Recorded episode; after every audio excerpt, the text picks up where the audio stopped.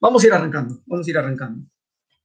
Em, a ver, la, semana pasada le mm, dedicamos la charla al problema de la mirada y el juicio, la suspensión del juicio inclusive, no sé si, recuerdan, si estuvieron ahí del otro lado, si la vieron después de la charla, está subida al canal de YouTube, en, eh, sobre todo entre Foucault y Sartre, Sartre quizás fue más todavía protagonista, y después al final hablamos un poquito de Pascal Quignard, un pensador francés llamado Pascal Quignard. Em, hay un comentario que dejaron ahí en YouTube que a mí me llamó la atención. Vieron que los comentarios son, lugares interesantes porque uno, bueno, aprende muchas cosas. Em, sobre todo cómo, los otros reciben lo que uno hace, cosa que es difícil, sobre todo si no estamos en vivo, ¿no? En, vivo en el sentido de en cuerpo presente.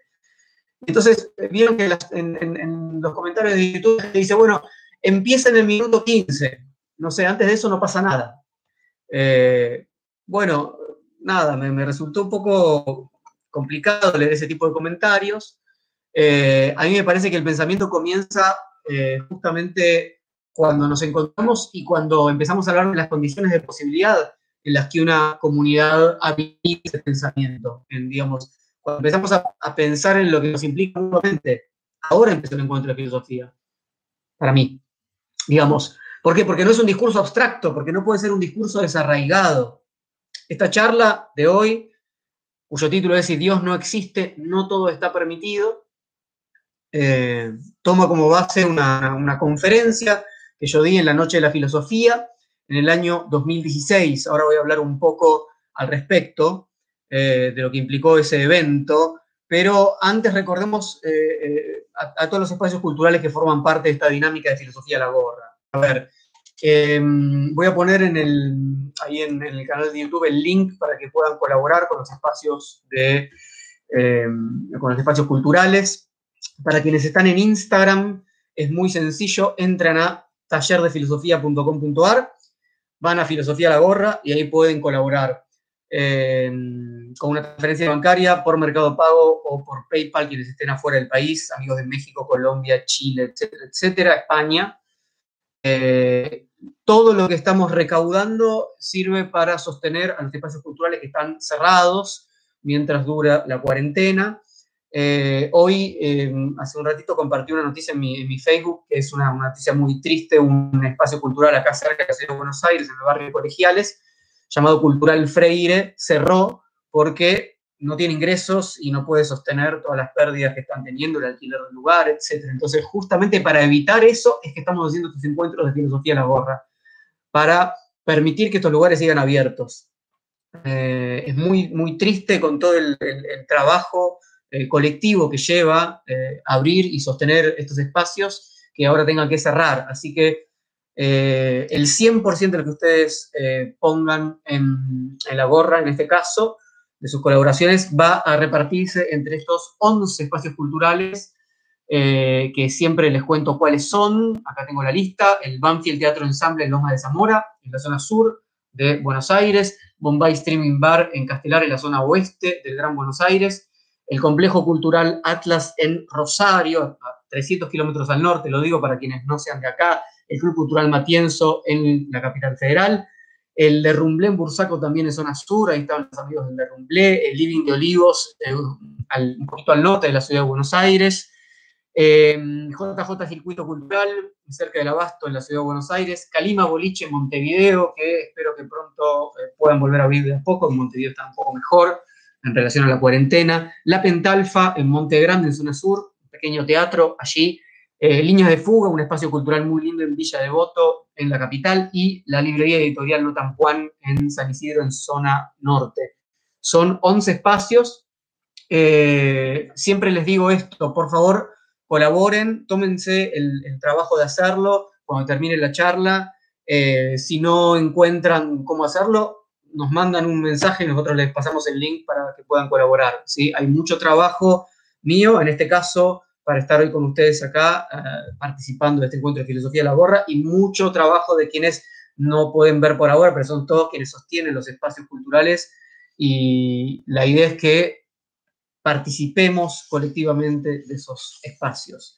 Em, a ver, les decía, la charla se llama Si Dios no existe, no todo está permitido.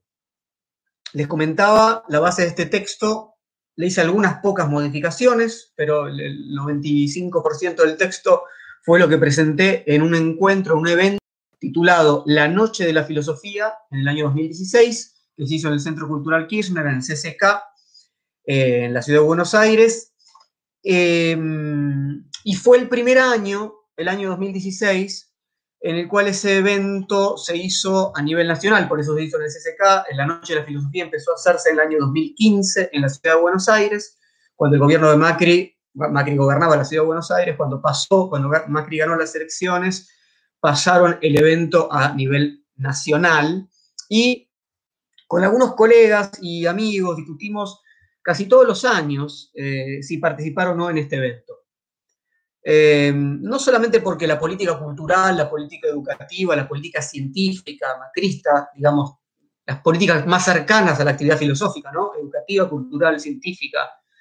Bueno, era para muchos de nosotros una combinación bastante nefasta entre un cierto desguace o desarticulación de esas políticas y una, un avance, sí, pero en el sentido de su mercantilización. Entonces nos preguntamos si participar, también porque eh, teníamos un cierto temor de que nuestra participación en ese evento pudiera funcionar como una lavada de cara para un gobierno que atacaba directamente la idea de pensamiento crítico, eh, que despolitizaba la filosofía y que banalizaba o tendía a banalizar su potencia. Mi postura eh, en casi todos los casos, hasta el año 2019, donde decidimos junto a un grupo importante no participar, fue una decisión colectiva en 2019, pero antes de ese año mi postura siempre fue la de ocupar los espacios. es decir, participar, pero no hacerlo de un modo neutral, sino justamente lo que intenté hacer en cada caso fue una intervención que estuviera asociada a poner en estado de problema aquello que se me presentaba a mí como problemático respecto al rol del pensamiento en esa instancia. ¿no? En una instancia donde el Estado está dando un encuentro de filosofía, uno dice, bueno, en un sentido masivo, ¿no? o, con esa intencionalidad, iba mucha gente realmente, eh, y uno puede decir, bueno, qué bueno, ¿por qué uno tendría una visión crítica al respecto? Bueno, porque hay que pensar muy bien, por eso insisto que eh, el trabajo que hacemos, el trabajo de reflexión, de pensamiento que hacemos, no está dado en una especie de eh, situación abstracta, sino que se encarna histórica, política y comunitariamente. Y eso creo que, hay que tenerlo muy en cuenta. Lo que voy a compartir con ustedes ahora, que lo preparé especialmente para ese día, tiene que ver con este eh, con esta problematización del rol del pensamiento filosófico en esa instancia. Bien. Empieza así. Se llega a la filosofía por un camino que implica a la vez un registro táctil y otro temporal. Hay algo en nuestro presente que nos toca. Hay una urgencia en pensar lo que nos toca, lo que nos golpea. No hay filosofía si no hay una pregunta urgente, una pregunta que es táctil, que quema la piel, pero tampoco hay filosofía sin demora. Urgencia y demora. Pensar es también saber hacer de la urgencia una demora. Es romper cierta temporalidad compartida del hoy. Al comienzo del banquete, una de las obras más conocidas de Platón, eh, se encuentran Aristodemo y Sócrates en la calle y van juntos a la casa de Agatón, que es justamente donde se va a festejar este banquete en honor a Agatón mismo. Siempre los comienzos de los diálogos de Platón son maravillosos porque los encuentros casuales que se dan en la calle, decimos esto otra vez, la filosofía comienza en la calle porque de algún modo la vida en Atenas permite esta sociabilidad que se da entre los hombres libres. Digo, es fundamental entender, yo siempre lo insisto con esto respecto a los espacios culturales otra vez, ¿no? producir los espacios adecuados para que nos encontremos y podamos pensar. Hay que producirlos, no están dados, ¿sí? Hay que producirlos y hay que sostenerlos, hay que habilitarlos, hay que habitarlos, hay que problematizarlos. Entonces, bueno, eso se daba sin duda en eh, la polis ateniense. Quiero leerles entonces el momento donde se encuentran eh, Sócrates y Aristodemo en camino ¿no? a este banquete, a esta fiesta en honor a Agatón, y sucede esto. Dice, em, entonces Sócrates, concentrando de alguna manera el pensamiento en sí mismo, se quedó rezagado durante el camino y como aquel Aristodemo le esperara, le mandó seguir adelante. Se encontraron, vas a lo de Agatón, sí, voy a lo de vamos juntos, vamos juntos. Pero en un momento Sócrates, como dice acá, otra vez, se quedó rezagado durante el camino, ¿no? concentrado de alguna manera el pensamiento en sí mismo. Se quedó, uno diría, ¿no? Nosotros por acá hoy en día, digamos, se quedó, se colgó, se quedó, se colgó pensando en el camino y le dijo, anda, anda, tranquilo, yo después voy, Aristodemo. Bueno, eh, me interesa esta cuestión de la demora. Finalmente el banquete empieza y empieza sin Sócrates. Sócrates llega tarde, le abre la puerta después, ¿no? Filosofar es, desde la época de Sócrates, quedar rezagado respecto al presente. Y es aún más necesaria esa demora en nuestro presente que no hace otra cosa que demandarnos habitar el ritmo de las soluciones. Sobre todo cuando el presente se constituye como maquinaria de medición de resultados, como cálculos de eficiencia y planes de desarrollo, hay que reafirmar a la filosofía como actividad inútil, atrasada y marginal. Los filósofos estamos comprometidos con el presente, pero no como nos ordenan que lo estemos. Nuestro presente es denso, está cargado de historia. Nuestro amor al saber es un amor improductivo que sin embargo tiene efectos en el presente, siempre que permita dislocar la temporalidad que se nos impone puede parecer una contradicción, ¿no? Pensar en los efectos de lo improductivo. Pero justamente cuando estamos apresurados es que podemos jugar el juego de encontrar las contradicciones. La demora, por otra parte, no es otra cosa que el permitirnos habitar interrogantes. Hay que darle el tiempo al interrogante. Bien, entonces, un problema que nos toca un problema que es urgente, un problema sobre el que tenemos que demorarnos. ¿Cuál es hoy el problema que nos toca? ¿Cuál es hoy la pregunta urgente, aquella sobre la que debemos demorarnos? Tiene que ver con el papel que le cabe a la filosofía y a toda actividad de creación en un mundo sin fundamentos absolutos. ¿Cuál es el lugar desde el cual le damos valor a nuestros actos?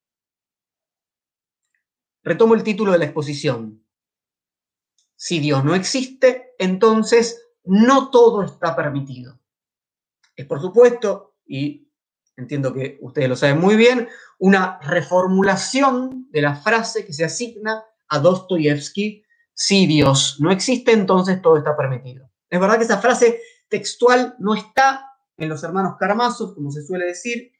Hay formulaciones cercanas. Voy a leer una que está más o menos al comienzo, de los hermanos Karamazov de Dostoyevsky, dice, sin la inmortalidad del alma no hay virtud, por tanto, todo está permitido. Bueno, sin la inmortalidad del alma, es decir, sin Dios. Ese es, el desplazamiento en este caso, ¿no? No hay virtud, en un sentido absoluto, ¿no? Con mayúscula, y entonces todo está permitido. Hacia el final de, la novela de Dostoyevsky se vuelve a plantear el problema de modo explícito, pero esta frase es muy conocida también porque la utilizó Sartre en El existencialismo es un humanismo, esta famosa conferencia en la que Sartre, el encuentro pasado hablamos bastante, ¿no? leímos un poco del ser y la nada de Sartre, decía así, ya no se puede tener el bien a priori porque no hay más conciencia infinita y perfecta para pensarlo. No está escrito en ninguna parte que el bien exista, que haya que ser honrado, que no haya que mentir, puesto que precisamente estamos en un plano donde solamente hay hombres. Dostoyevsky escribe a partir del existencialismo. El existencialismo que le interesa a Sartre, el existencialismo ateo, como él lo llama, no como el de Jaspers, no como el de Kierkegaard, no, no como el de Chestov, eh, sino como él dice, como el de Heidegger, por ejemplo, parte de la no existencia de Dios.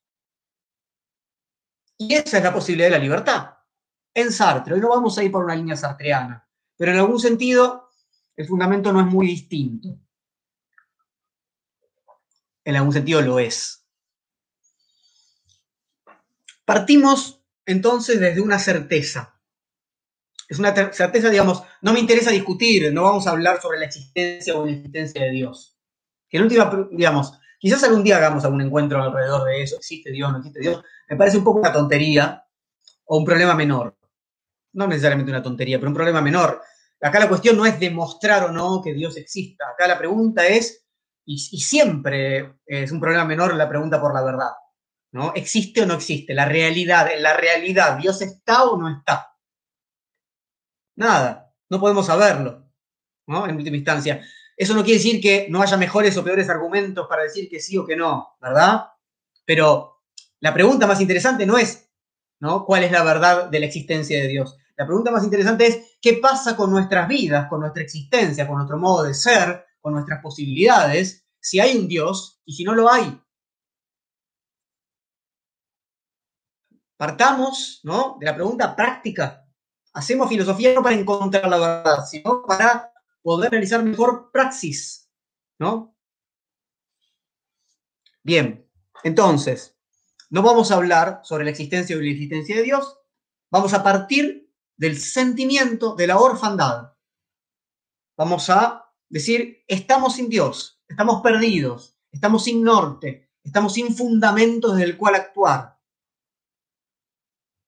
Quisiera, lo tengo por acá, a San Agustín, a las confesiones de, Agustín.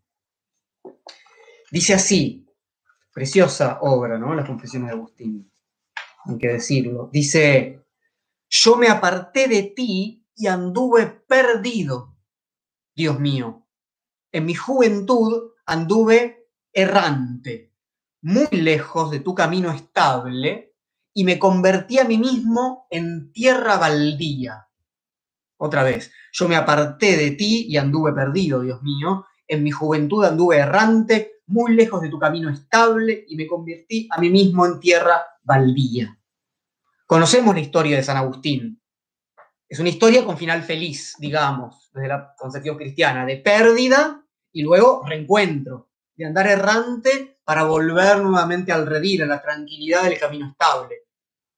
Pero si Dios no existe, como dice Dostoyevsky, como hipotetiza Dostoyevsky, no hay vuelta a ese camino estable, ni siquiera podemos saber si estamos perdidos o no. ¿Cómo saber si estamos perdidos o no? Eso lo dice San Agustín una vez que encontró el camino estable de Dios.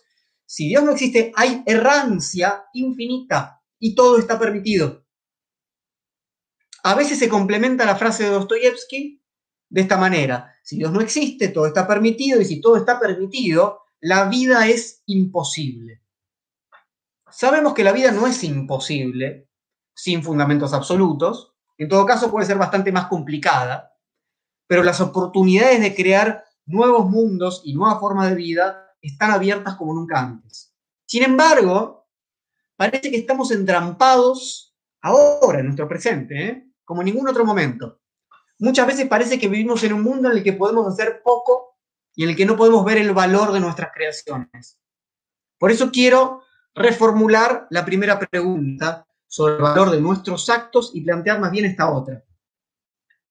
¿Cuáles son los mecanismos por los cuales la creación queda obturada, trabada, capturada, si ya no hay una trascendencia que nos limite? ¿Qué es lo que hoy nos limita? Los absolutos y tranquilizadores les echan la culpa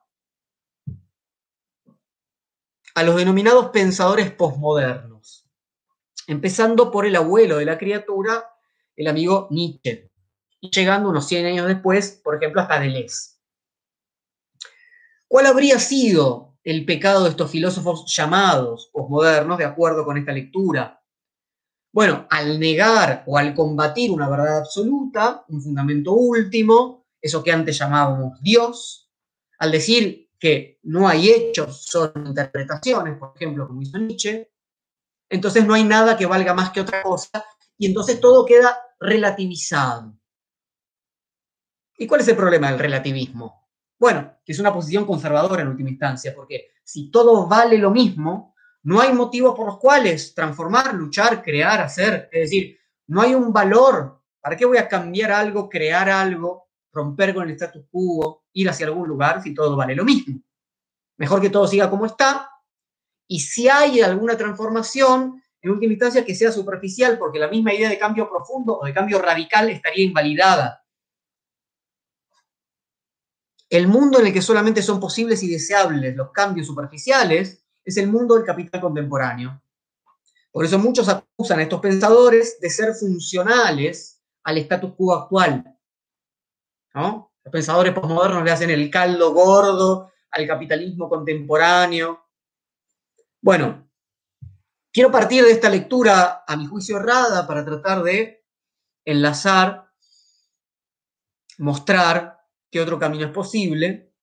Yo creo que los que hacen esta lectura de los mal llamados filósofos posmodernos tienen dos inconvenientes. El primero es que por lo general no leyeron a los filósofos que critican. Es decir, quien piensa que Nietzsche o Deleuze habilitan una suerte de relativismo canchero, ¿no? liviano, falto de compromiso, nunca abordaron sus obras. Es, evidente. Falta leernos unas 20 páginas, no digo ni siquiera un libro entero, unas 20 páginas para ver que ahí no está pasando eso. De ninguna manera. Más bien lo contrario. Pero eso es lo de menos. No tenemos que desplegar acá una actitud profesoril. Leyeron mal acá, ¿ven? ¿No? Si hubieran leído correctamente lo que el autor quiso decir, bla, bla, bla, bla, bla. ese es un problema menor. ¿no? Ese es un problema para los sacerdotes del sentido originario. Lo que nos importa no es el error con respecto al origen, lo que el filósofo quiso decir, sino el efecto de esas lecturas. Si queremos atacar esas lecturas, o esas no lecturas, es por el efecto que generan. Y el efecto es la neutralización de la potencia política que tienen las propuestas disruptivas de Nietzsche o de Deleuze. Lo que me preocupa de esas lecturas es que nos invitan a pensar en un binomio excluyente. O hay un fundamento absoluto y otorgamos valor al mundo a partir de él, Dios, o ya nada vale la pena y nos abandonamos a una afirmación banal del presente, a una simple administración de la repetición, a un eficiente uso de la creatividad al servicio del mercado. Bueno, no. Una forma bastante simple de reconocer la tontería es esta manera que tiene de presentarse proponiendo un binomio excluyente, o Dios o el caos absoluto, o la verdad con mayúscula o la banalidad subjetivista, relativista del capricho del yo. Bueno, no. No tenemos que aceptar esos binomios. Los binomios nos hacen, sin duda, la vida más sencilla. La vida, sin embargo, suele ser más compleja, más rica, más plena de matices. La vida no es tonta. Somos nosotros los tontos cuando intentamos pensarla con esquemas fáciles que siempre le quedan chicos. Por eso tenemos que ser pacientes en nuestra intensidad, demorarnos en este ser tocados por la vida. Tenemos que practicar la generosidad de transitar los caminos que nos saquen tanto de la pobreza del dogmatismo como de la pobreza de la banalidad. Entremos a la obra de Nietzsche con este problema en la mano. En otros tiempos era la moral la que impedía la creación. Pero si Dios ha muerto, si ya no hay una verdad que mande de modo absoluto, ¿qué es lo que impide ahora la creación? Esto es lo que Nietzsche trata de pensar una y otra vez en la que quizás sea su obra más importante, así habló Zaratustra. Vamos a leer mucho de Así habló Zaratustra hoy. Quiero compartir con ustedes unos fragmentos de la sección titulada Del árbol de la montaña, que está en el libro primero. Ahí Zaratustra plantea justamente este problema que acabamos de mencionar.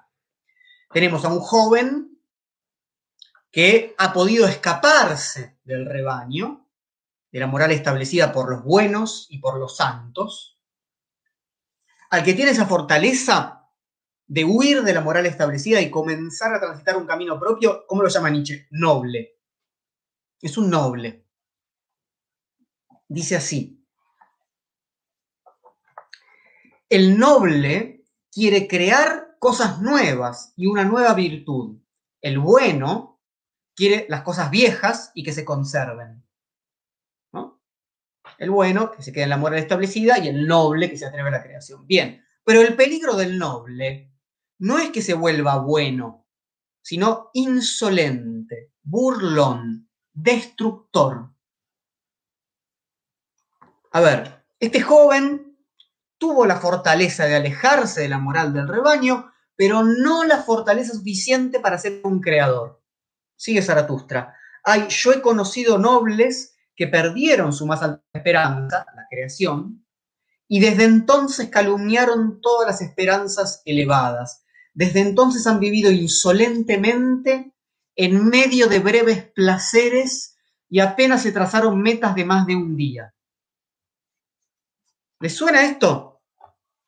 No creo en ninguna moral, ¿no? Ya no soy un bueno, pero tampoco soy capaz de crear perspectivas nuevas sobre el mundo.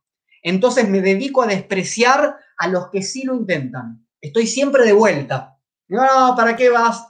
No se puede crear nada, acomódate un poco, disfruta la vida. Total, no hay Dios y tampoco se puede hacer nada. Esto siempre fue así, siempre va a ser así. ¿Para qué te vas a comprometer si nada tiene sentido? Eso es lo que dice el que no quiere tomarse el trabajo de comprometerse porque no le dan las fuerzas. Esto es lo que Nietzsche avisa en este discurso de Zaratustra. El discurso del árbol de la montaña de Hacia los Zaratustra está la denuncia del peligro indicado por Nietzsche de lo que los malos lectores de Nietzsche dicen que Nietzsche propone.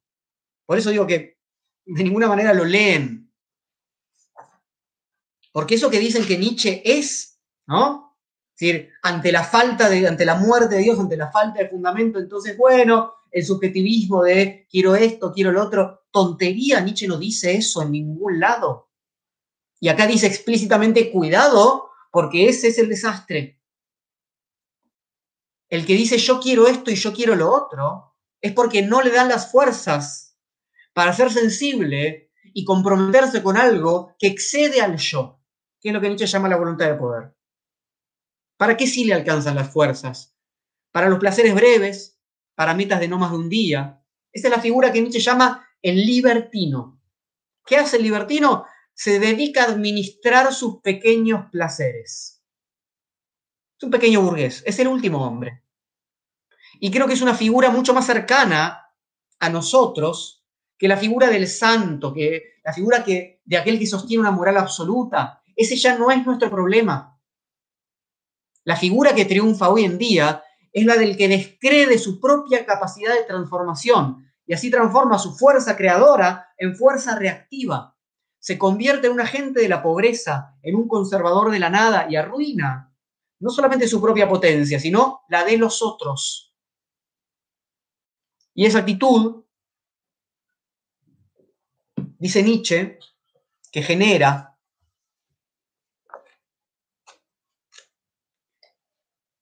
para todos los que están llenos de fuerza y creatividad, un obstáculo. Para todos los dubitativos y extraviados, un laberinto. Para todos los desfallecidos, un terreno pantanoso.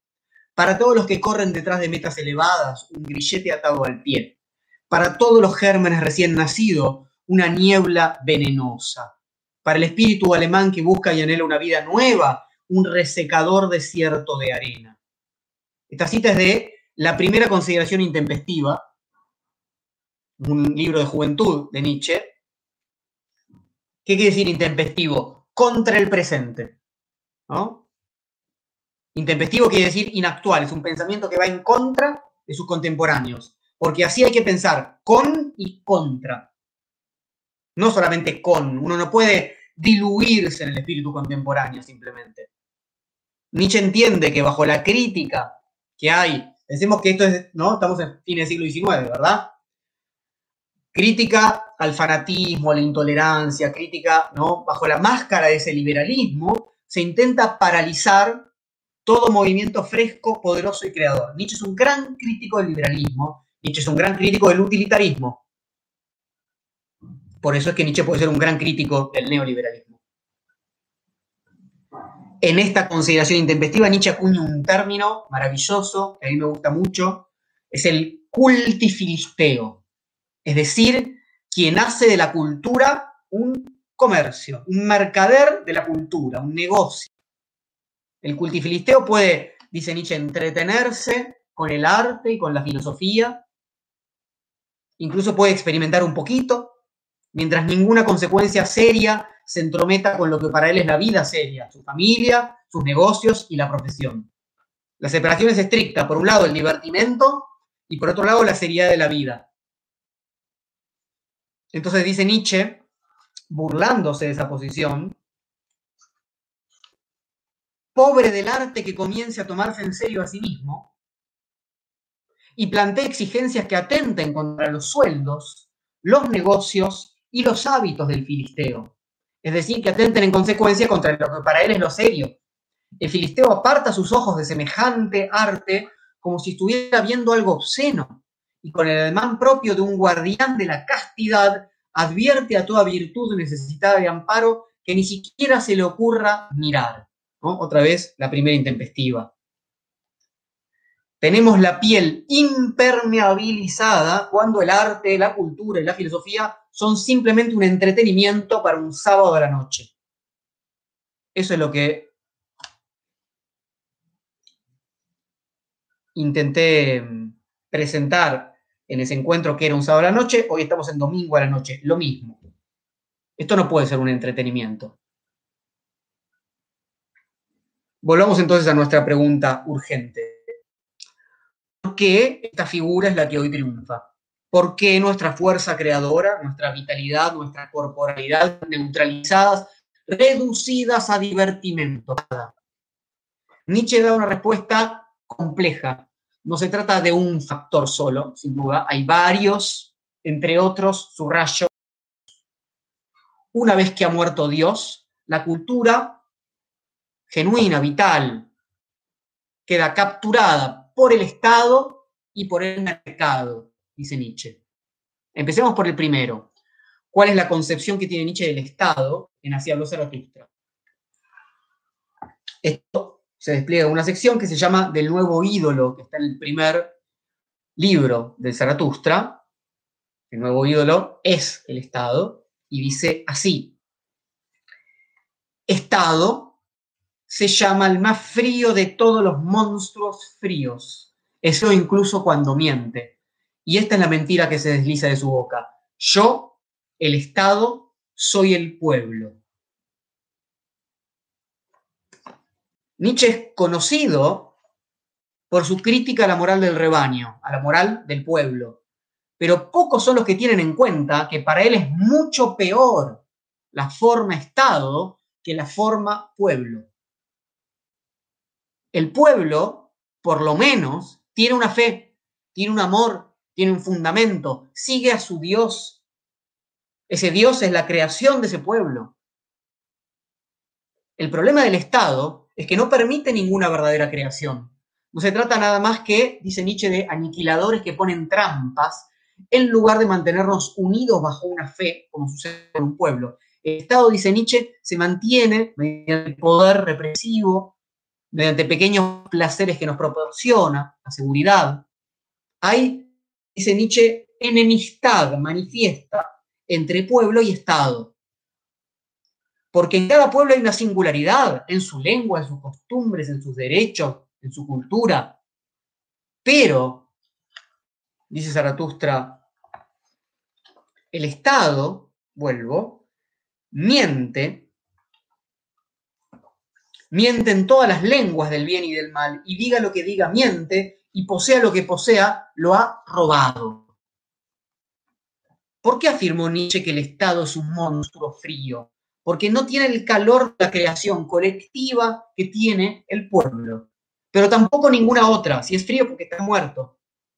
Es simplemente una gran máquina, un leviatán, un gigantesco monstruo administrativo y securitario. Y entonces, ¿cómo obtiene algo de legitimidad? Porque pone a los creadores a su servicio. Acá encuentra Zaratustra el gran peligro del Estado. El gran peligro para quiénes? Para los creadores. Los que no son un conjunto de individuos. Es para toda la vida en tanto creación, es para toda la voluntad de poder en tanto creación. Nietzsche siempre le habla, él de Zaratustra, a los creadores, a los que quieren crear. El Estado se transforma en un nuevo ídolo para apoyar a su Dios y organiza su propia mitología. Y para eso utiliza a los nobles, utiliza a los creadores. Recordemos, por ejemplo, Nietzsche seguramente está pensando cuando dice estas cosas, ¿no? En Wagner, en así, quien ha sido, ¿no? Su gran amigo, su gran artista ideal en algún sentido, utilizado ¿no? por el Estado prusiano, absorbido por la corte estatal. El Estado entonces funciona tomando su fuerza y la legitimidad de los creadores que le sirven para tener un apoyo masivo. Zaratustra les habla a esos valientes para que no pongan sus fuerzas al servicio del Estado.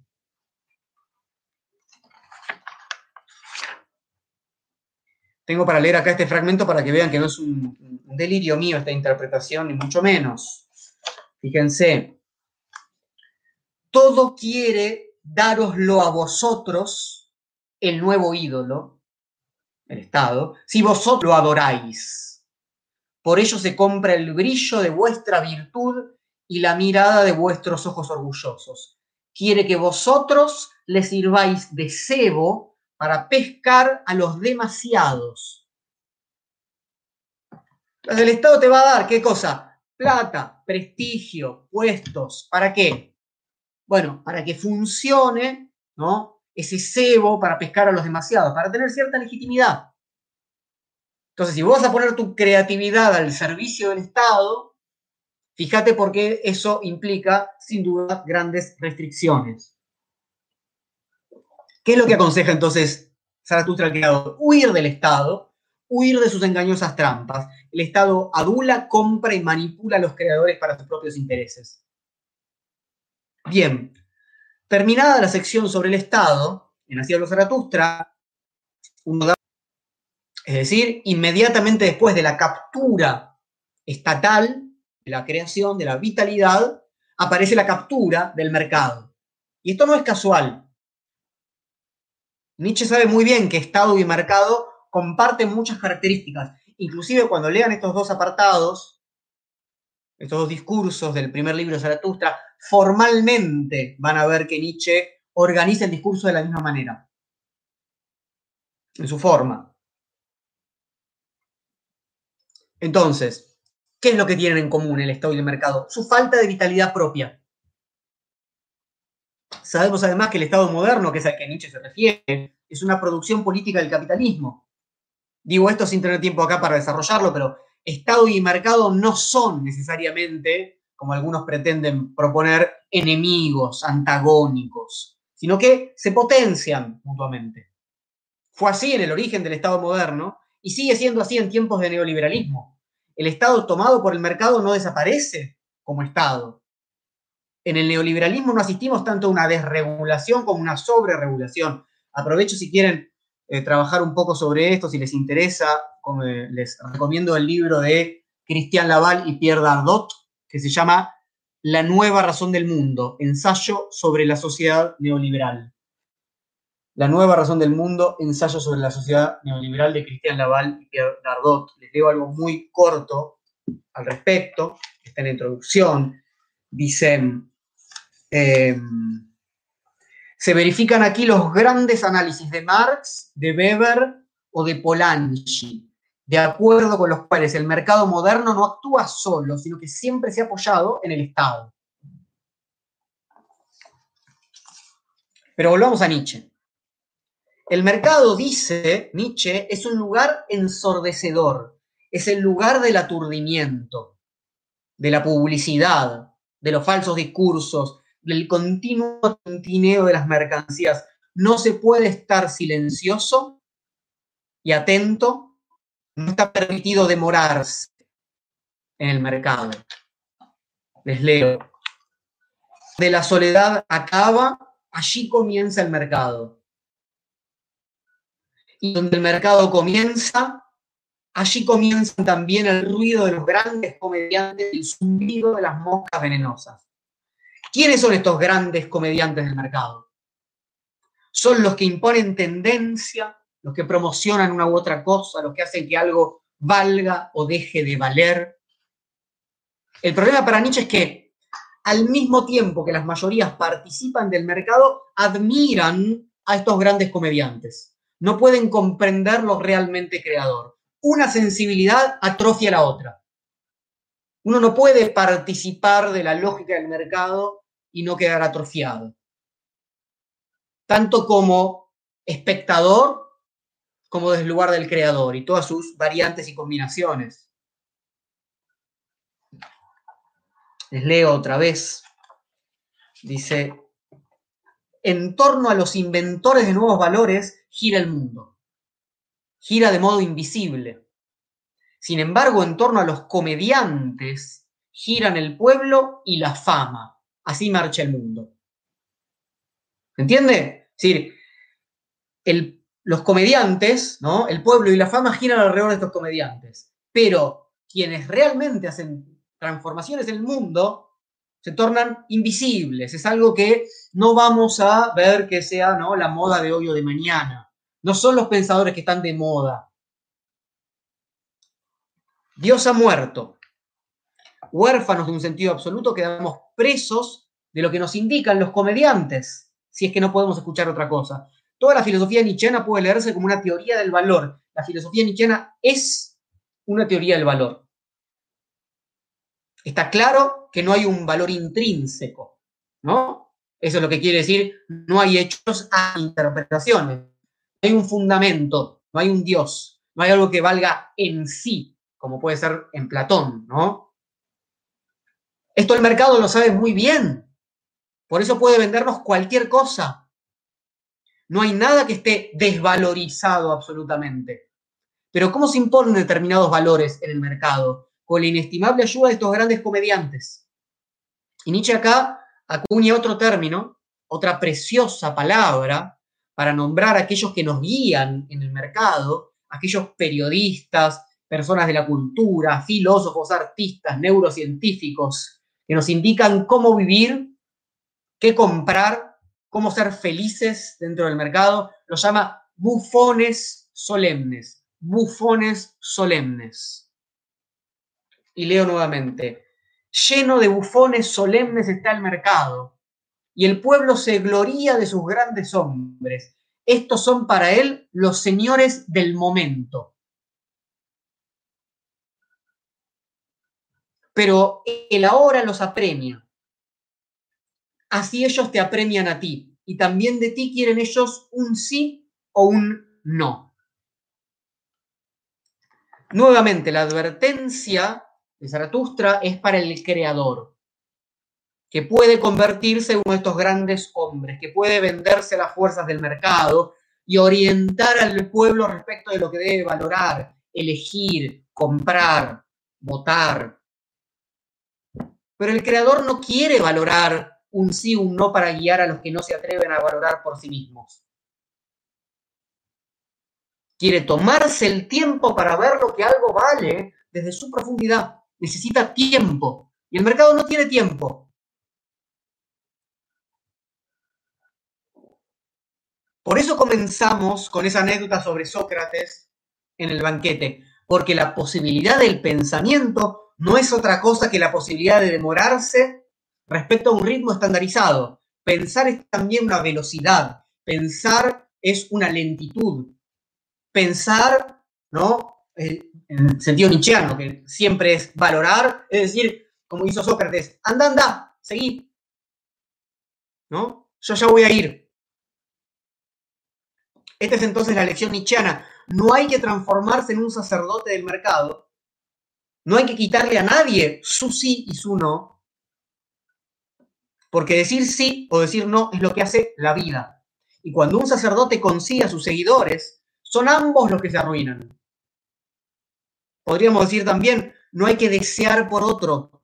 Cada quien tiene que construir, llegar a conocer y crear sus propios deseos.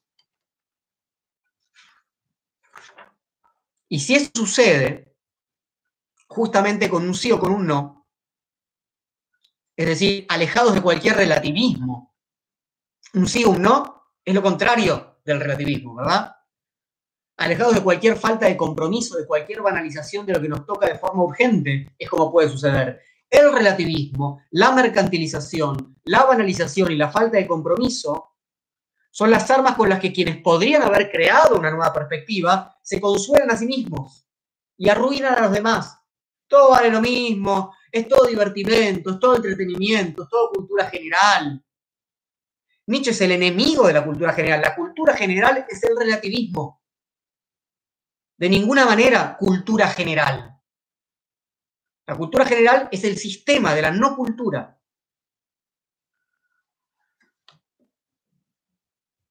De ese modo terminan siendo un eslabón de reproducción de lo que ya está o vendiéndose al mejor postor porque afirman que no se puede hacer otra cosa. Para salir de esa división excluyente, o creo en algo absolutamente o no creo en nada, hay que recorrer el camino de la propia creación. Es el camino más difícil, pero a la vez es el más vital. ¿Y cómo se empieza? Hay que cortar con los circuitos ya conocidos. Lo dijo Preciado hace muy poco en su texto donde hablaba del blackout, ¿no? Paul Preciado. Sobre todo con los circuitos mercantilizados.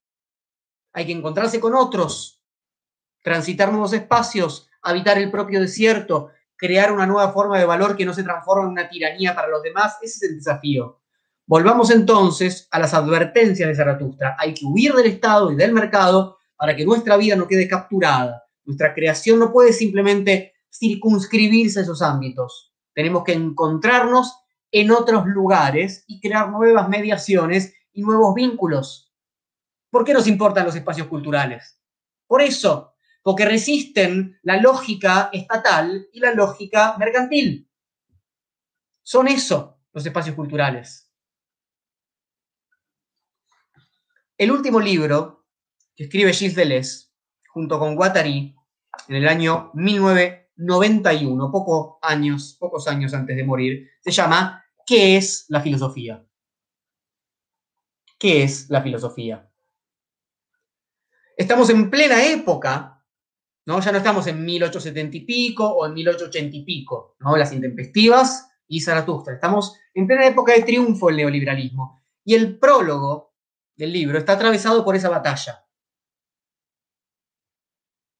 Deleuze define a la filosofía como la disciplina de la creación de conceptos. ¿Qué hace la filosofía? Dice Deleuze, crea. ¿Y qué crea? Conceptos, nuevos conceptos con los que pensar los problemas que nos tocan. Pero resulta, problema nietzscheano, que esa creación queda capturada. Escuchemos. Dice Deleuze se llegó al colmo de la vergüenza cuando la informática, la mercadotecnia, el diseño, la publicidad, todas las disciplinas de la comunicación se apoderaron de la propia palabra concepto y dijeron, es asunto nuestro. Somos nosotros los creativos. Nosotros somos los conceptores, somos nosotros los amigos del concepto. Lo metemos dentro de nuestros ordenadores. Información y creatividad, concepto y empresa existe ya una bibliografía abundante, la mercadotecnia, el marketing. Deleuze está belicoso porque lo que triunfó con el neoliberalismo es el marketing, la creatividad al servicio del mercado y la administración de la vida. Sigue diciendo en esta introducción de qué es la filosofía, ciertamente resulta doloroso enterarse de que concepto que es para Deleuze lo que crea la filosofía, ahora designa una sociedad de servicios y de ingeniería informática. Pero cuanto más enfrenta la filosofía a unos rivales insolentes y bobos, cuanto más se encuentra con ellos en su propio seno, más animosa se siente para cumplir la tarea, crear conceptos que son aerolitos más que mercancías. ¿Se dan cuenta por qué decía al comienzo que la filosofía de Nietzsche o la filosofía de Deleuze no habilitan para nada un relativismo cínico y conservador, una y otra vez se detienen a denunciar política y conceptualmente las formas en que la vida liberada de la moral absoluta, liberada del Dios eterno, queda neutralizada, reconducida, utilizada para que circulen cómodamente identidades y mercancías. Y así toda la potencia disruptiva de, la que, de, eso que nos atraviesa se transforma en un desierto. Recordemos el final de la cita de San Agustín. Y me convertí a mí mismo en tierra baldía. Lo que dicen los grandes pensadores como San Agustín, San Agustín es un gran pensador, sin duda. Lo que dicen los grandes pensadores uno lo puede ¿no? tomar, sacarlo de su contexto, con cuidado, con, generosidad, con amor por eso que, que aparece ahí, y pensar que se me convertía a mí mismo en tierra baldía, ¿no? Lo podemos pensar en diferentes dinámicas. Para Nietzsche esto forma parte de un espíritu de época. Nietzsche dice, avanza el nihilismo, el desierto crece. ¿Qué es la tierra baldía? ¿Cómo definimos si algo es tierra baldía o no? Bueno, la posibilidad de que algo germine, ¿no? Pero no nos engañemos con estas palabras, me convertí a mí mismo en tierra baldía, nunca se trata de un acto puramente individual. Nos convertimos unos a otros en tierra baldía o nos revitalizamos unos a otros cuando nos encontramos. Esta es la otra mala lectura de Nietzsche. Se suele pensar que Nietzsche propone una salida individual, nada cerrado. El individuo para Nietzsche no existe, no tiene existencia de por sí Nietzsche no es cartesiano, ni liberal, ni burgués. El individualismo es la doctrina del último hombre, el cual Nietzsche se burla. Esto está en Hacia los Zaratustra, en Más allá del bien y mal, en el crepúsculo de los ídolos. O sea, Nietzsche no deja de decirlo. El problema no es el problema de un yo, y el querer no es el querer de un yo, para Nietzsche. Si Nietzsche nos invita a retirarnos del rebaño, es porque el rebaño es el lugar de la repetición, es el lugar en el que nos convertimos unos a otros en tierra baldía. Nuevamente, se trata de romper con los binomios excluyentes. No se trata de estar solos o estar con los otros, sino de cómo se articulan los encuentros con los otros y con nosotros mismos. ¿Qué es lo que buscamos y lo que encontramos cuando estamos juntos? Esta es una lección indispensable, bueno, para estos momentos de cuarentena. No es solos o con los otros, es de qué manera, para qué, hacia dónde, se trata de poder construir otro tipo de comunidad. Se trata de llegar a otra forma de ser en común.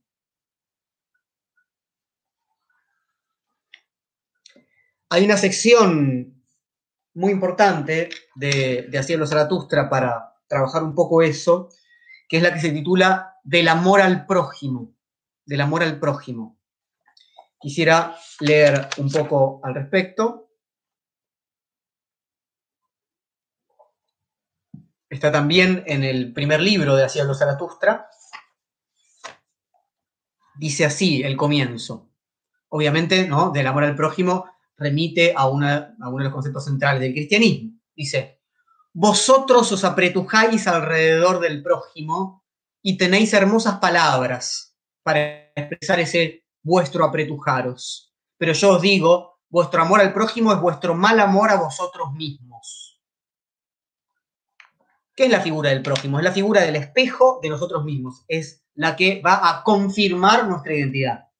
Nos acercamos al otro como prójimo porque tenemos miedo de nosotros mismos. Porque hay algo en nosotros que quiere seguir siendo tierra baldía. Nos refugiamos en el amor al prójimo de lo más vital que hay en nosotros. Dice Zaratustra, ¿os aconsejo yo amor al prójimo? Prefiero aconsejaros la huida del prójimo y el amor al lejano. Más elevado que el amor al prójimo es el amor al lejano y al venidero. Más elevado que el amor a los hombres es el amor a las cosas y a los fantasmas. Ese fantasma que corre delante de ti, hermano mío, es más bello que tú. ¿Por qué no le das tu carne y tus huesos? Pero tú tienes miedo y corres hacia tu prójimo.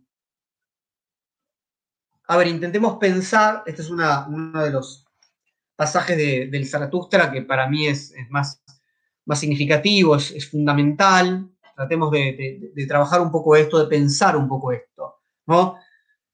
Nietzsche, Nietzsche barra Zaratustra parten ¿no? del problema de la igualación en el prójimo. El prójimo es el idéntico, el prójimo es el espejo, el próximo, el prójimo es el próximo, es el cercano, es aquel que reconozco, ¿no? que confirma mi identidad. Eso implica justamente de por sí una crítica al individualismo, o sea, nadie se mantiene en tanto individual sino entre otros individuos. La individualidad es un sistema de individuos. Nunca, no, no, no, es, no se parte nunca de, un yo particular. Funciona, ¿no? Medianamente en tantos muchos que van, vos un yo, y yo también, vos también, y yo también, etcétera, ¿no? Los próximos y los prójimos, ¿no? Las conciencias dialogando, etcétera, etcétera, la comunicación. ¿Qué sucede acá?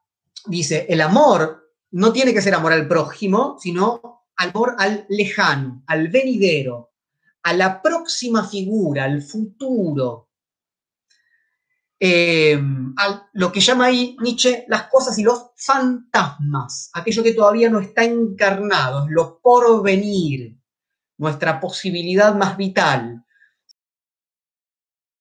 Una crítica al espejamiento en el prójimo, una crítica ¿no? a esa individualidad que necesita de la otra individualidad en la cual reconfirmar ¿no? su identidad, reconfirmar lo que es, y una invitación, una invitación para encarnar una figura más vital, ¿no? ya capturada en la forma del sujeto moderno, cartesiano, etc.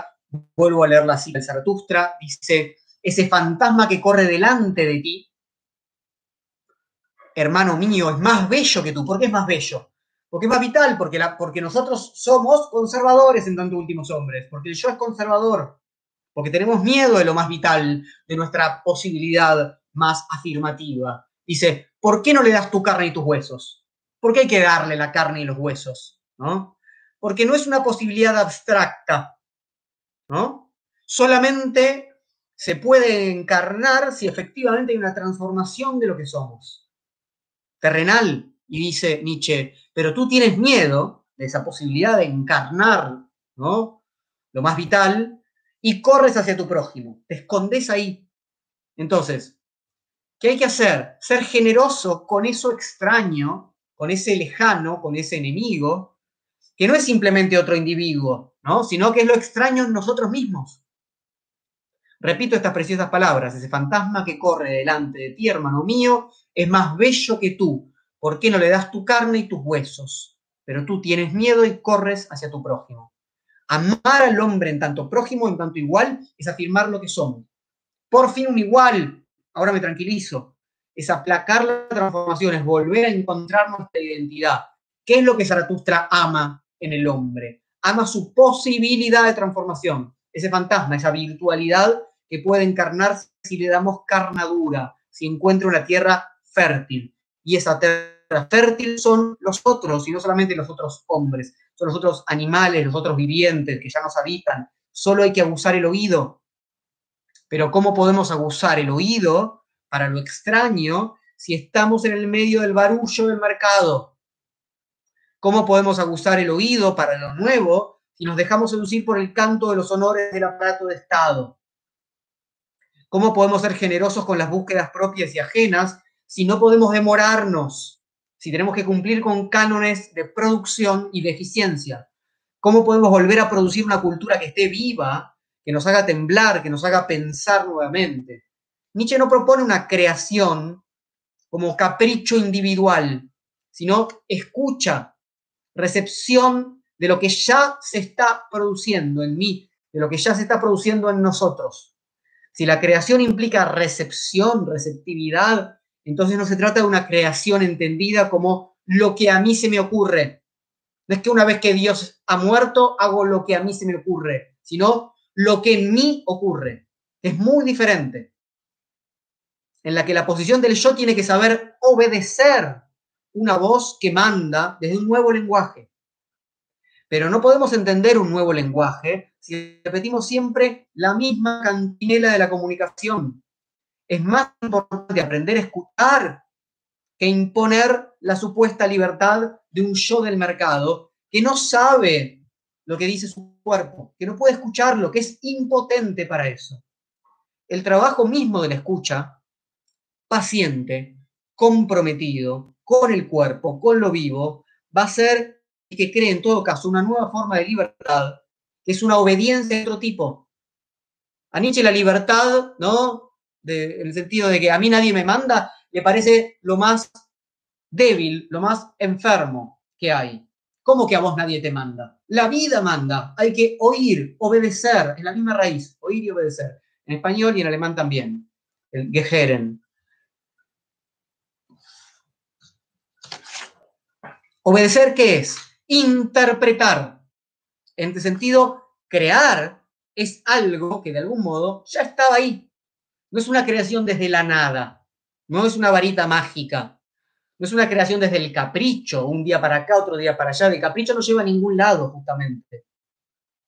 No es una creación de lo que tengo ganas de pensar hoy. No hay que pensar en lo que uno tiene ganas. Hay que ver qué es lo que está armando el pensamiento.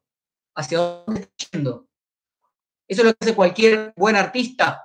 Crea un lenguaje, crea un estilo, una sintaxis, desde los materiales, desde el territorio, ¿no? desde el cual trabaja su cuerpo, su tema, su época, su lengua.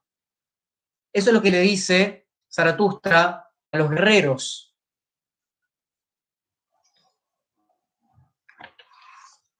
Voy a leerles en la sección llamada de la guerra y el pueblo guerrero.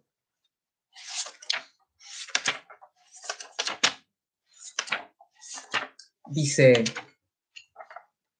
tú debes, le suena un buen guerrero más agradable que yo quiero.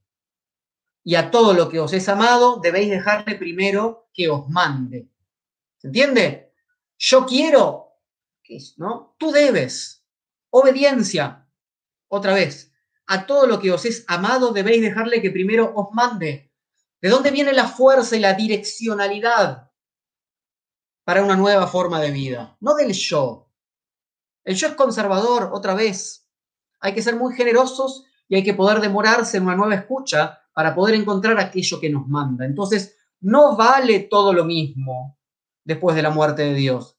Desde la voluntad de poder, desde la vida, siempre hay algo que se impone.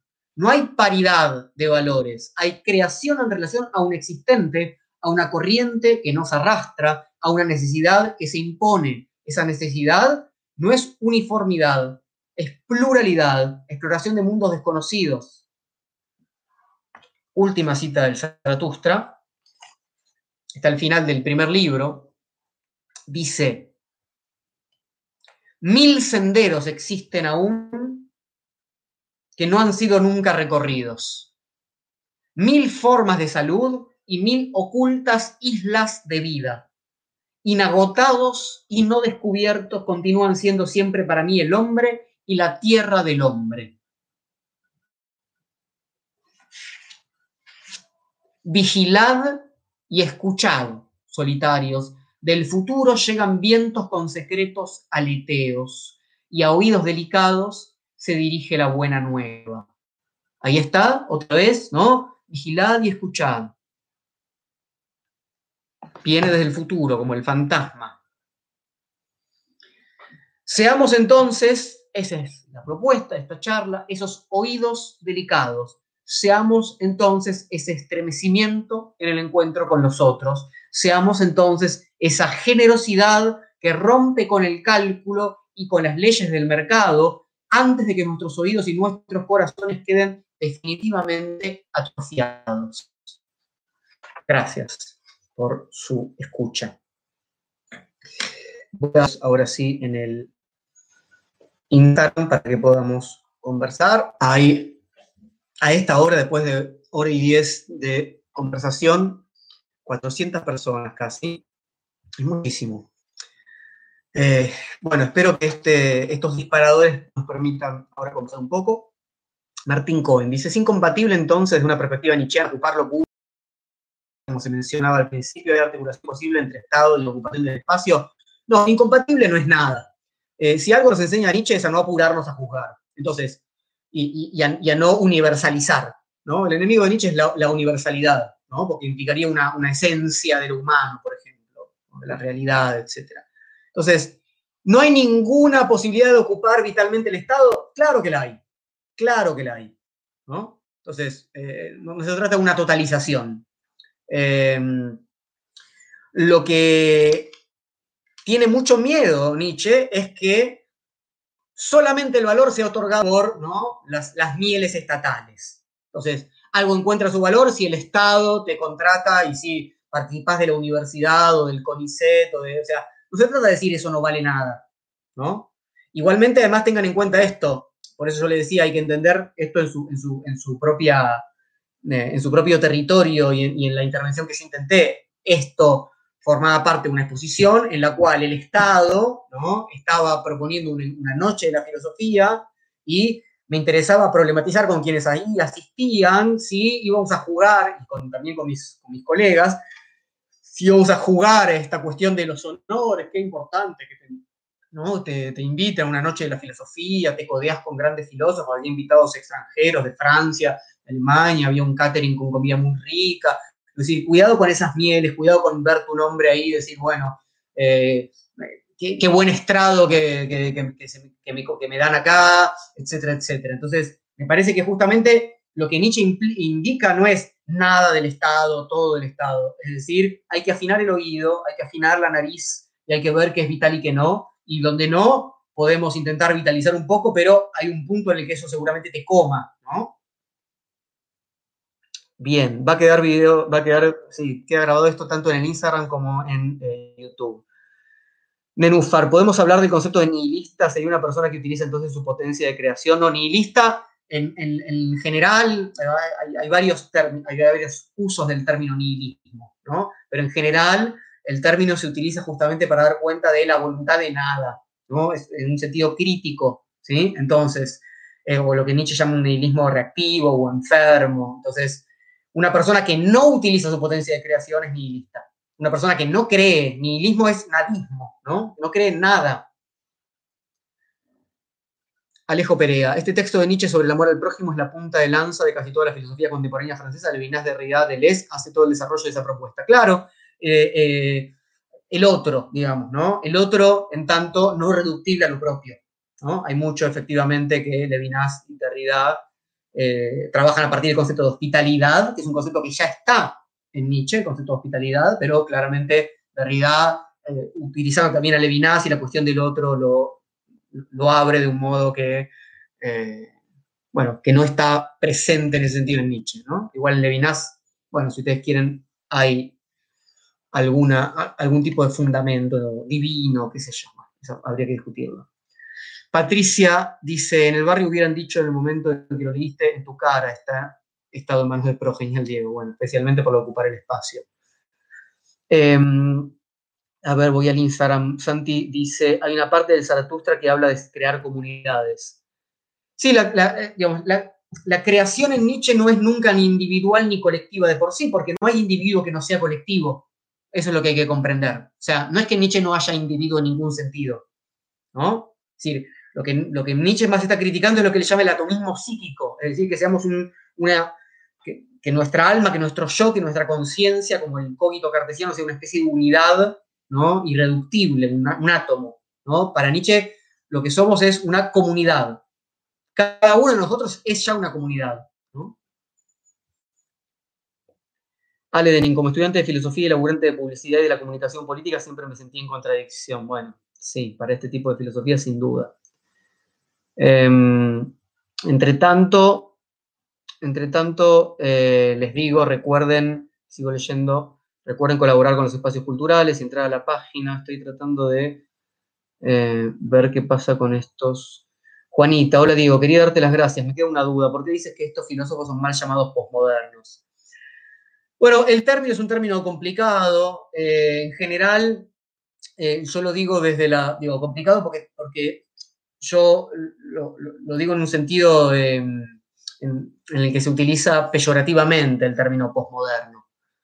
Eh, por eso hablé de los nostálgicos de los, de los fundamentos últimos, ¿no? sobre todo desde ciertas posiciones de izquierda, más asociados a un marxismo clásico y demás, ah, estos mm. posmodernos que le hacen el juego al capitalismo y al neoliberalismo, ¿no? donde todos los cambios son cambios pequeños. Bueno, me parece que esa es un poco la crítica, me parece que, hay quienes hacen buenos cruces entre, entre no sé, una, tradición marxista y una delesiana, sin duda la hay, pero eh, hay muchas posiciones que eh, parece que cuando dicen postmoderno están escupiendo mientras lo dicen. Me refiero a eso. No es que no, es que no se pueda utilizar ese término, hay que mm, tener en cuenta lo que eso implica. ¿El nihilismo es el baldío? Claro. Diego, la caracterización que hace Nietzsche del Estado de forzar un poco la interpretación podría servirle a un Rosigne, dijo, para sustentar el desguace que comparto con vos han hecho. Eh, bueno, sí, claro, eh, que podría servir en ese sentido. Eh, a ver, hay un muy lindo texto de Julián Ferreira, un especialista en Deleuze, que, trabaja una concepción justamente desde de, Deleuze y Nietzsche en otro sentido. Eso está en Deus Mortalis, lo tengo por ahí en la biblioteca, una, revista de filosofía política donde intenta torcer esa visión del Estado o, enlazarla con otra concepción, ¿no? En Nietzsche y en Deleuze.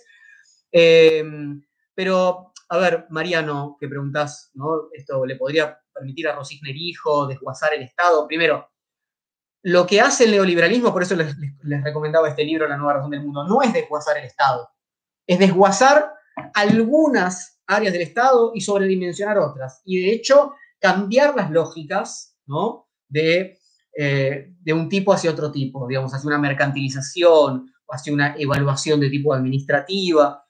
Em, eso por un lado. Después, lo más peligroso que hizo Rosigner, hijo Alejandro Rosigner, no fue tomar a Nietzsche como un crítico del Estado. Fue tomar a Nietzsche como un apologista de la creación, cosa que Nietzsche es, para decir creemos en el mercado. Eso es lo más peligroso que, Rosigner hizo con, em, con Nietzsche. Y ese me parece que es el punto que tenemos que, sobre el que tenemos que volver una y otra vez. Eh, Ana, me quedo pensando en la obediencia y la posibilidad de crear. ¿Cómo es que una va con la otra? Eh, ¿Cómo es que podrían ir una sin la otra? ¿No? Crear es obedecer, o sea, oír. Crear es eh, Crear no es hacer lo que yo quiero. Crear es permitir que lo que se está cocinando en mí eh, pueda madurar. Voy a leer un poco de YouTube, que los tengo un poco abandonados. Alma Alejandra, buen posicionamiento. Interesante que hayas compartido este texto en un tipo de pandemia donde casi todos futurologizan. ¿Qué pensás de los pensadores de la pospandemia? Vamos a hablar de eso la semana que viene. La semana que viene vamos a dedicarle encuentro de filosofía a la gorra, a volver, lo empecé, empecé con los vivos en época de cuarentena hablando de la pandemia, le dediqué dos encuentros y después pasé a otros temas. La semana que viene vamos a hablar un poco de, de Agamben, de Byung-Chul y de Sisek sobre todo, y a, pensar la situación en la que estamos. Agustín Ferreira, no me quedó claro la definición de Estado de Nietzsche. ¿Es acaso el Estado siempre una serie de instituciones que anulan la potencia creativa? Digo, ¿puede el Estado cambiar? Eh, en Nietzsche en general, digamos, la definición del Estado moderno tiende a eso, sí, a una, a una sistematización que eh, anula las posibilidades eh, creadoras. Eso no quiere decir que sea lo único que pasa. O sea, Nietzsche no es un pensador eh, de, la simplicidad. El Estado es y solamente es esto.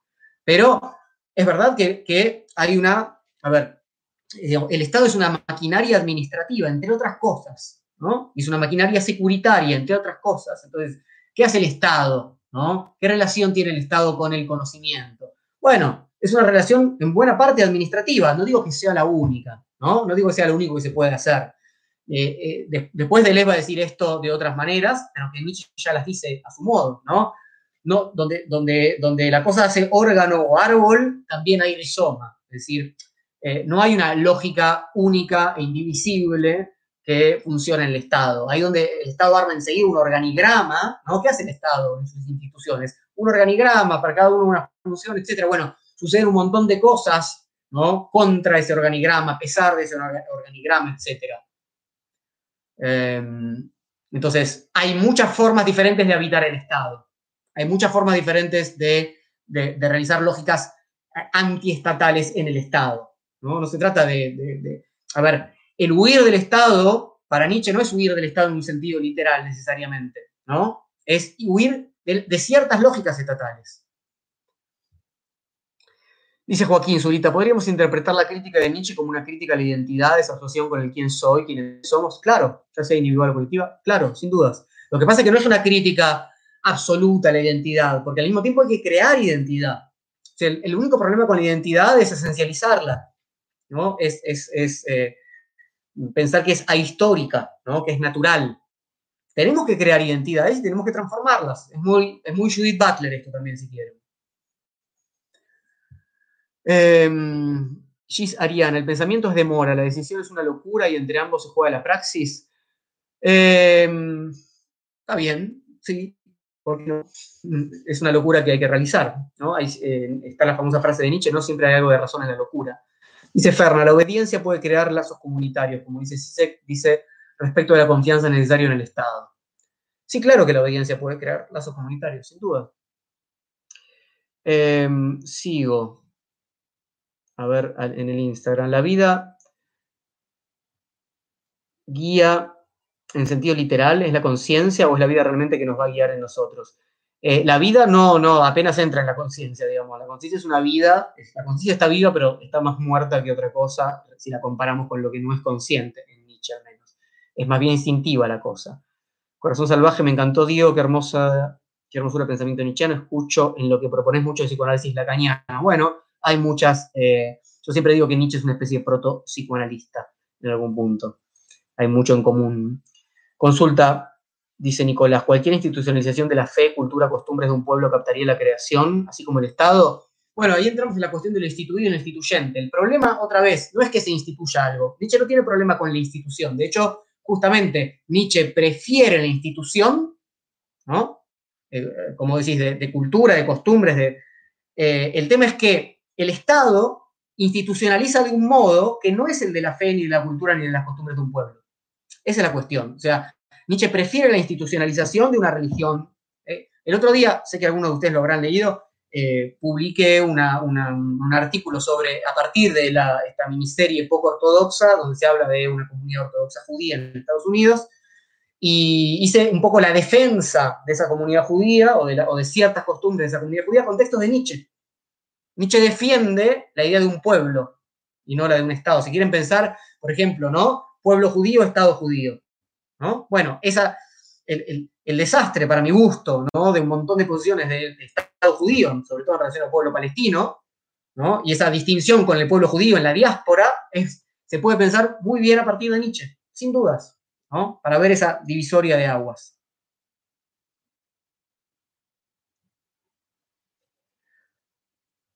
Eh,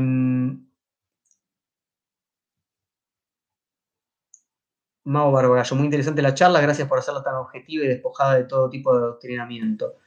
Bueno, no sé si fue objetiva, si, se vio objetiva, eh, espero que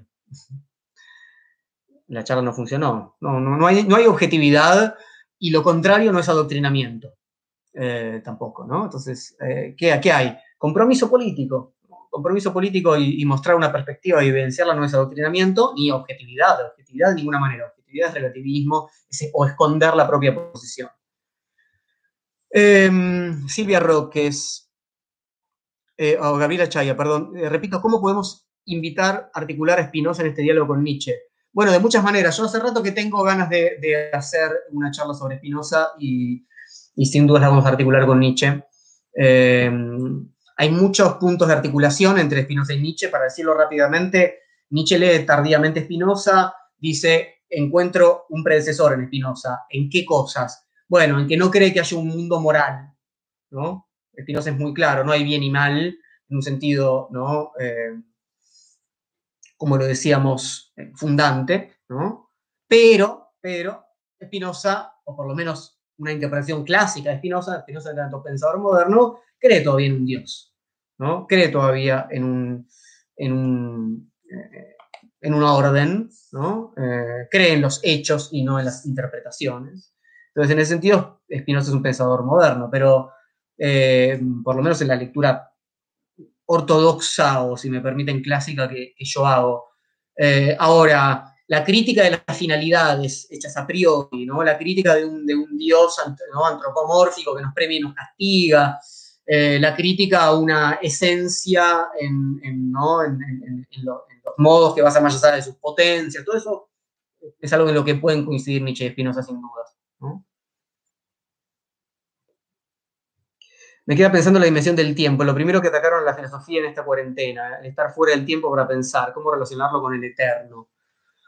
Bueno, lo que es claro es que la filosofía suele ocupar temporalidades diversas y no acomodarse a ninguna.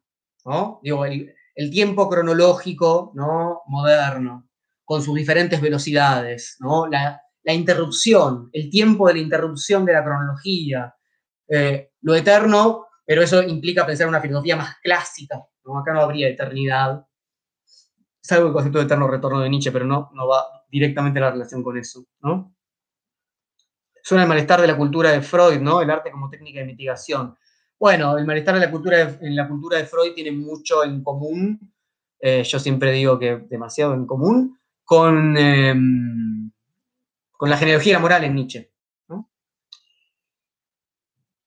Muy valiosa tu reflexión respecto de sí o no ocupar ciertos espacios, especialmente la gestión macrista, no universalizar, usar el oído de nariz. Sí, eh, no hay eh, posición que uno tome que sea neutral. Entonces, la verdad que sea la posición que uno tome, no va a salir bien parado nunca. Siempre va a haber quienes nos van a criticar.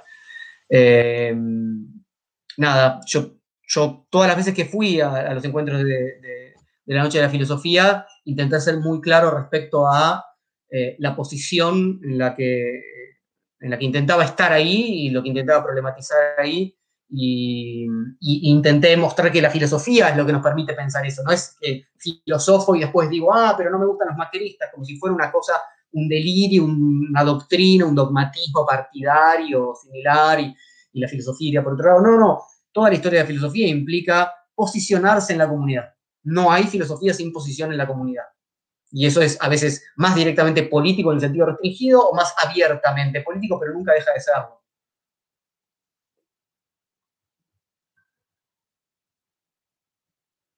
Iván Baldi, si no hay una referencia, ya sea Dios o la idea, todo sería relativo y los primeros que se oponen a la relatividad son los hechos, lo que nos demuestran que el hombre no puede ser la medida de todas las cosas. Bueno, Iván, volvió a ver la charla. Eh, no, no es o una referencia absoluta o todo es relativo. Juliana Cabrera, digo, ¿el aporte para los centros culturales es suficiente? Es, es, mucho para lo que para esta pequeña, para esto que nosotros decimos que es filosofía de la gorra. Eh, no es el único aporte que reciben los espacios culturales. Hay muchos espacios culturales que están haciendo sus actividades y consiguen aportes de otro modo. Lo está haciendo Banfield Teatro Ensamble, lo está haciendo el, Club Cultural Matienzo, el JJ, muchos, eh, bueno, Notan Juan, este, cuya librería está abierta, etcétera, etcétera. Están dando clases por Zoom los amigos de eh, del derrumblé, está funcionando la librería también en, Olivos, o sea, eh, todos los espacios culturales están eh, teniendo, diferentes formas de ingresos de emergencia y este es uno de ellos. Y espero que sea suficiente o que alcance. ¿A quién te referías cuando hablabas de aquellos que hacen una lectura errónea de Nietzsche? Bueno, casi todos los que escucho hablar de Nietzsche en un sentido amplio. ¿Cómo puede ser que Rosigner una fuerza reactiva, pero más que eso, más que preguntarse eso, para mí es preguntarnos por qué no leemos más a Rosigner padre, a León Rosigner, eh, por qué no es más fácil decir, eh, ¿no? Rosigner hijo no es como Rosigner padre, que leerlo a León y laburar a partir del León. Para mí hay que ir a León una y otra vez. Eh, ah, Nahuel, perdón, no te había visto que eras vos. Claro, por eso lo peor que se puede hacer es pensar que Nietzsche fue proto-nazismo. Claro. Bueno, voy hacia abajo a ver qué encuentro. Uy, había mil preguntas hacia abajo. Faustino López, tomando el tema de que el hombre es la medida de todo o no. ¿Estás de acuerdo con tales de? Claro, pero es que, otra vez, el hombre no es la medida de todo. Es la voluntad de poder la que es la medida. El hombre es un invento, digamos, el hombre es una ficción para Nietzsche, ¿no? Por eso no es el hombre, no es el individuo, ¿no? No es que el hombre es la medida de todas las cosas, es el valorar, es el querer, ¿no? Lo que quiere no es el hombre. En la configuración que denominamos hombre hay algo que quiere. En general, no lo, decimos algo porque el lenguaje nos, nos, obliga a decir algo, ¿no? Pero no tenemos que, creer que hay una sustancia que quiera.